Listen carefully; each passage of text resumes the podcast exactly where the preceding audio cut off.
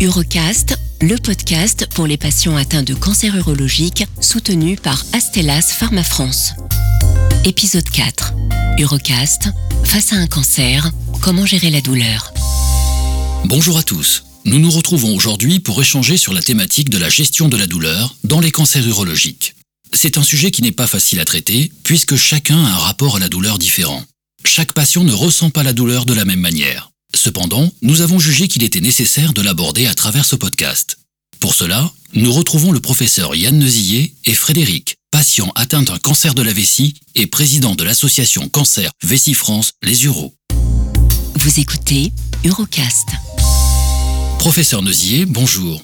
Dans le cadre de la prise en charge de cancer urologique, quels sont les types de douleurs que ressentent vos patients et comment les expriment-ils? Yann Nezillet, professeur spécialisé en onco-urologie à l'hôpital Foch et à l'Institut Curie de Saint-Cloud. La douleur est une préoccupation majeure des soignants et en particulier dans le cadre de la prise en charge des cancers. En urologie, les douleurs liées au cancer sont causées soit par l'envahissement des organes, que ce soit la vessie ou la prostate, qui peuvent saigner et perturber la miction et la bonne vidange des reins dans la vessie, ou via des métastases, toucher les os notamment, ce qui est très douloureux. Au niveau osseux, les douleurs sont liées soit à la simple présence de la métastase, soit à une fracture de l'os causée par la métastase. Et lorsque l'os concerné est une vertèbre, ça peut se traduire par des tassements vertébraux et des compressions de la moelle épinière causant douleur, voire la paralysie. Alors, les patients sont vraiment invités par le médecin à décrire les douleurs dans leur localisation, leurs horaires, parce que notamment le caractère insomniant des douleurs osseuses est très évocateur de métastases, contrairement aux douleurs d'arthrose par exemple, qui sont plutôt en journée, et les moyens qu'ils utilisent déjà pour y remédier de façon à ce que nous nous adaptions dans leur prise en charge.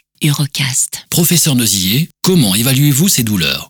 Quels sont les outils à votre disposition Oui, la quantification de la douleur est une évaluation complexe, car euh, la même cause peut provoquer des douleurs ressenties insupportables par certains et euh, tout à fait supportables par d'autres. Donc le plus fiable, c'est l'utilisation d'échelles visuelles analogiques, c'est-à-dire d'un curseur que le patient place entre 0 qui signifie pas de douleur et 10 qui signifie la pire douleur imaginable. Ça permet de jauger la douleur et surtout de la comparer dans le temps en fonction des traitements utilisés pour la soulager.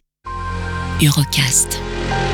Bonjour Frédéric. Avant d'évoquer avec vous le sujet de la gestion de la douleur, je vais vous laisser vous présenter. Frédéric, patient atteint d'un cancer de la vessie et président de l'association Cancer Vessie France, les Uros. Alors, je suis Frédéric. En 2016, j'ai été diagnostiqué à l'âge de 41 ans d'un cancer de la vessie. Je ne présentais pourtant pas les facteurs de risque. Je tiens à insister sur ce point.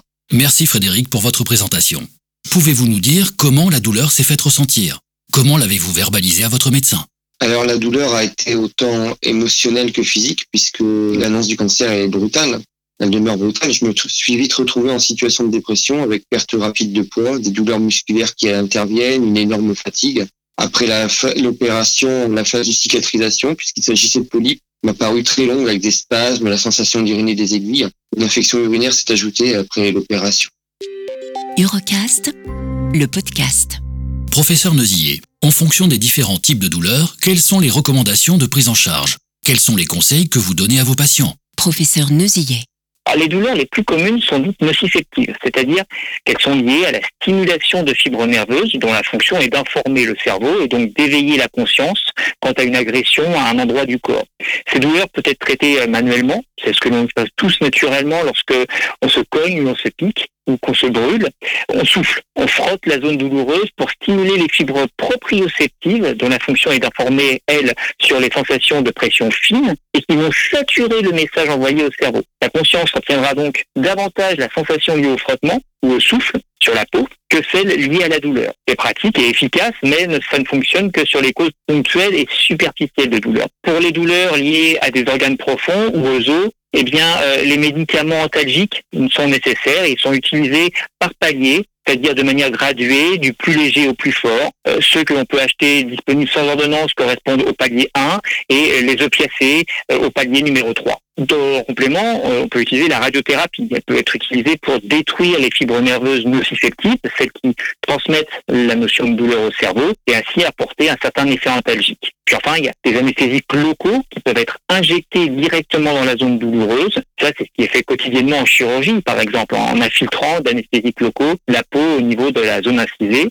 Et puis pour les douleurs liées à la compression euh, de gros nerfs, de la moelle épinière, voire du cerveau, où l'on parle de douleurs neuropathiques, le traitement repose sur la décompression, tant que faire se en opérant pour soulager le nerf écrasé ou en irradiant la cause de la compression pour qu'elle soit moins forte. Et puis si ce n'est pas possible ou suffisant, des médicaments spécifiques neurologiques de type plutôt neuroleptique peuvent être utilisés, prescrits aux patients.